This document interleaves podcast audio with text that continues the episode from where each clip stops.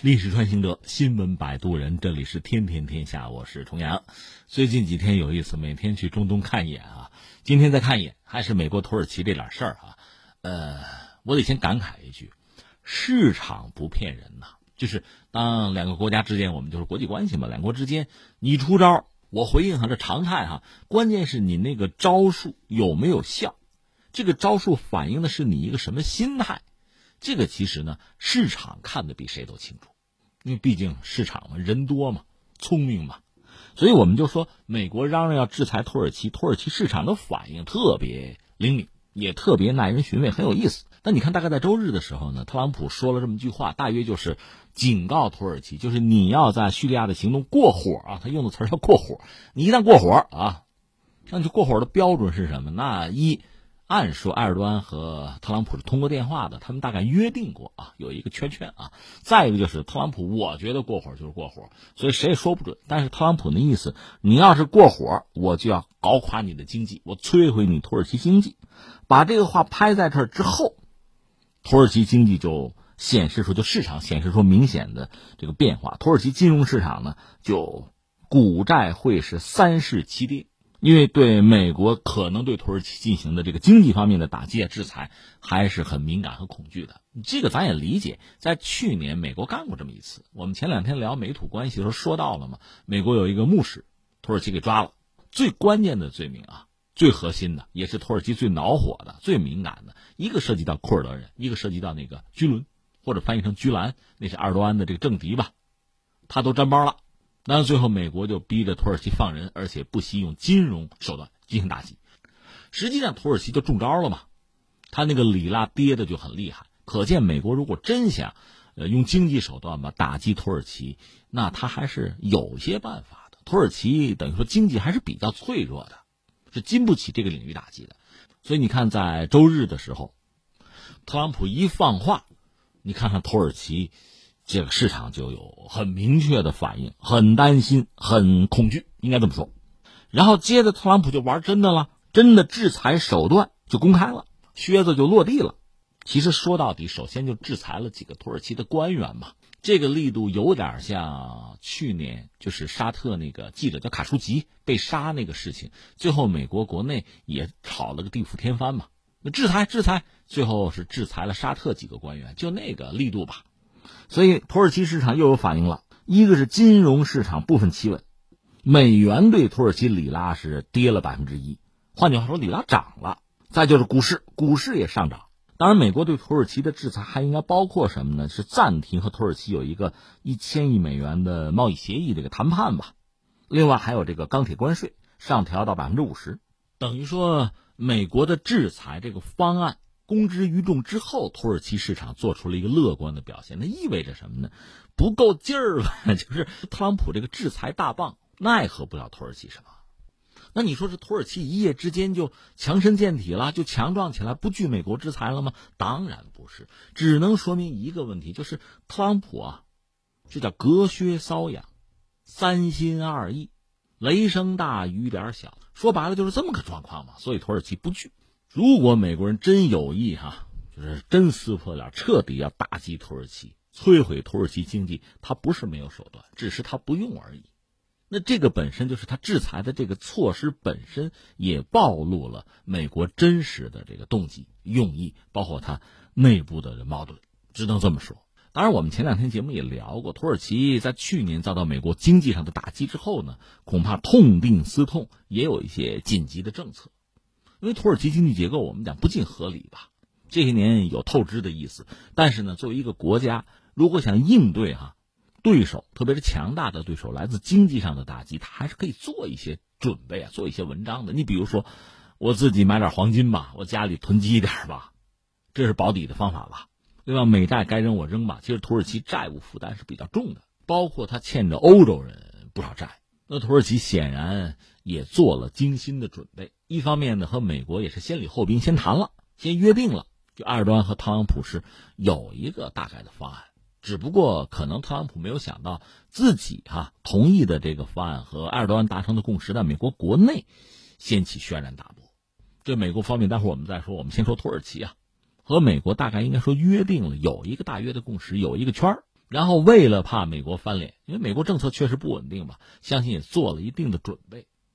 这里面最硬的是什么呢？其实是这样：美国和北约在土耳其有十五个基地，军事基地。因为土耳其在五十年代上个世纪啊就加入了北约，我们多次讲它地理位置特别重要。美国呢，包括北约吧，在土耳其的军事基地应该讲是可堪大用。一个是围堵俄罗斯啊，另一个比如说介入叙利亚，因为叙利亚内战八九年了嘛，介入叙利亚的内战，就所谓打 GIS 吧。那美国最主要的军事基地就空军基地啊，就设在土耳其因吉尔利克那个基地，那用着是很顺手的嘛。呃，甚至美国还有核弹部署在那最新的消息，五十枚核弹撤出了。美国人觉得这搞不好真跟土耳其要翻脸啊，先把核弹撤出来，以免让人家扣了。这事儿很麻烦啊。另外，美国土耳其之间也不是没闹过这个不愉快。一九七五年，我们之前也讲过，就是土耳其谁和希腊很不对付，都是北约成员，但是还刀兵相见过，就是因为塞浦路斯问题吧。其实塞浦路斯这个事现在似乎又要发酵啊。因为有这个油田，咱不说这个了啊。就当年他们两家闹的时候，美国那带头大哥呀，北约的老大，他有一个公平的姿态啊，制裁制裁。土耳其说什么制裁我？那基地你别用了。这一下子五年的时间就不让美国用土耳其的基地，那美国当然也很难受了。好在就是美国在中东毕竟还算有几个盟友，可是土耳其这个位置非常重要。不管是对当时苏联、现在俄罗斯，包括对伊朗，都有一个制约之势，所以美国的这个空军基地在这儿落子是非常关键的。所以也由于这个原因，并不想和土耳其真的闹翻，因为那样损失太大。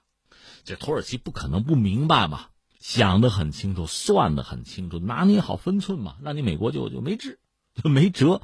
你像前段时间，就土耳其不有一次未遂政变嘛，就二十多万险些被推翻。那次呢，在土耳其国内。那当然，他要做一些动作了，大刀阔斧啊，重新洗牌啊。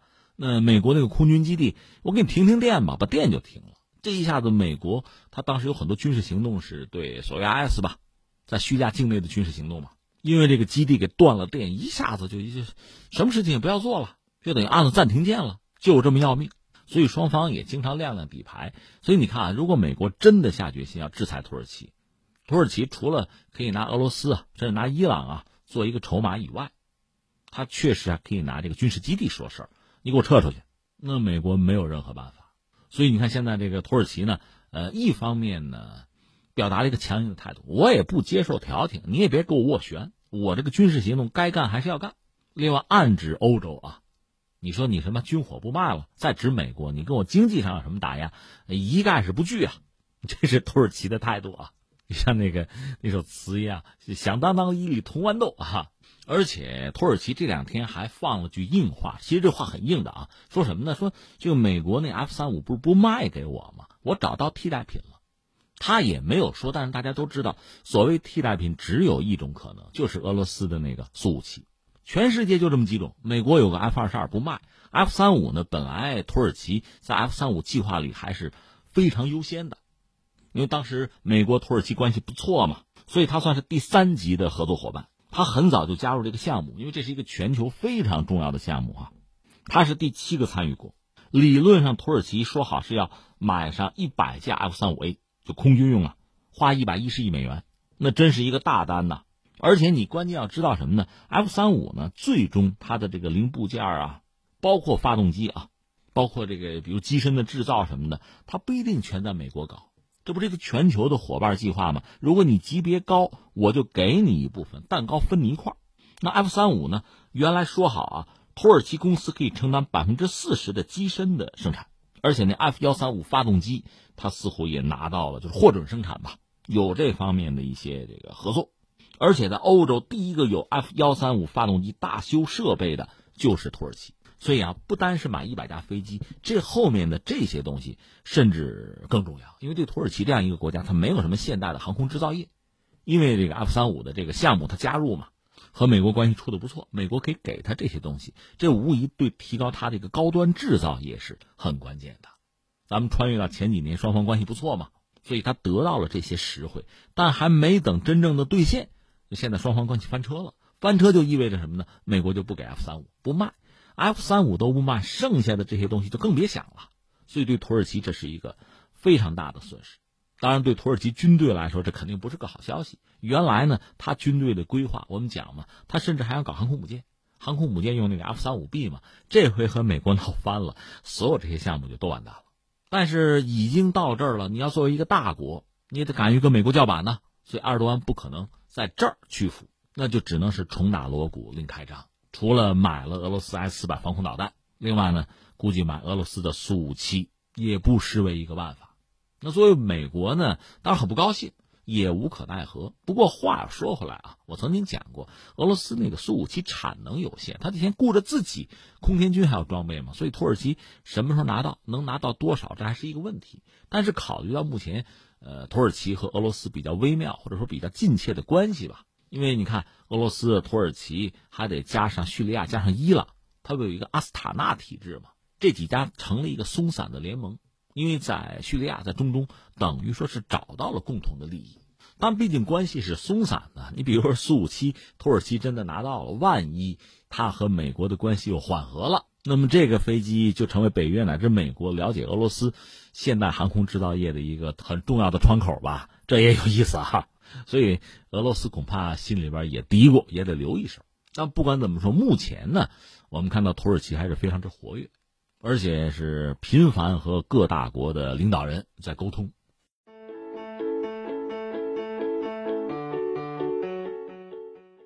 刚才我们扯了土耳其，下面再扯扯，一个是美国吧。美国现在特朗普多少有点尴尬。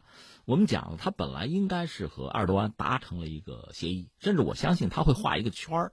但是现在迫于国内的压力吧。